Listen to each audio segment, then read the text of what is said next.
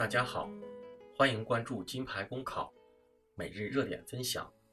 今天的热点来自红网周延希的文章：对待未婚同居，学校不能总把大学生当小绵羊，严谨校外留宿，严谨未婚同居，严谨从事非法陪侍活动。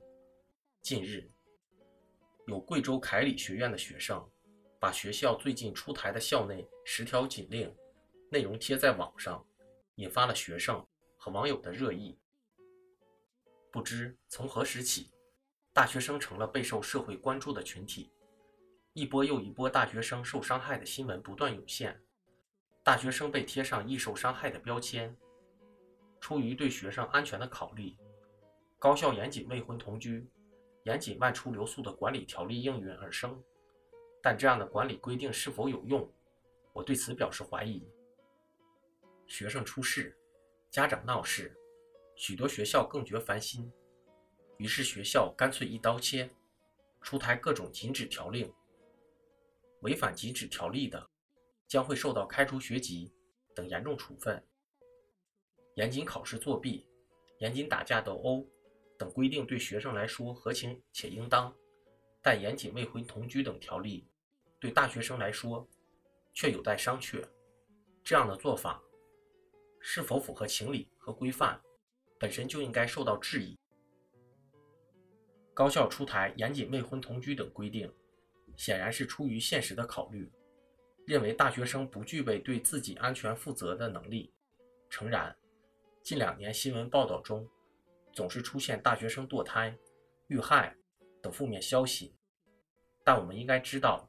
有些只是个例，不能就此以偏概全，认为大学生就是非常无主见、无责任、无头脑的弱势群体、无知群体。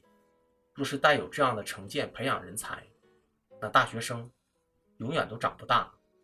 学校不能永远把学生当成被管理者和小绵羊，而应该尊重大学生作为成年人的选择。再者，忽视学生的实际情况。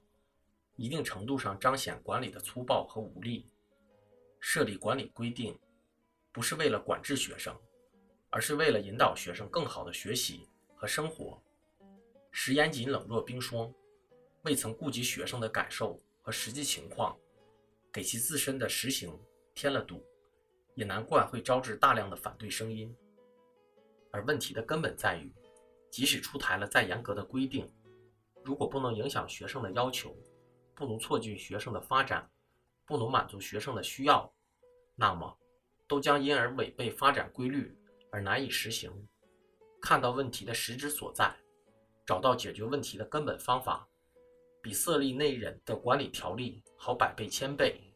真正的引导学生，加强安全意识和责任意识的培养，对症下药，才是治标又治本的好方法。若是为了防止，过往新闻中出现的不良现象，大可从个人安全意识教育、性知识教育方面培养，再辅以一些必要的引导措施，如安全意识培训讲座、医务室发放免费安全套等。在措施上，如学生签字、对自己的安全负责，要求学生家长签字等，明确各方的责任和角色，才能让学生更好的成长为一个社会人。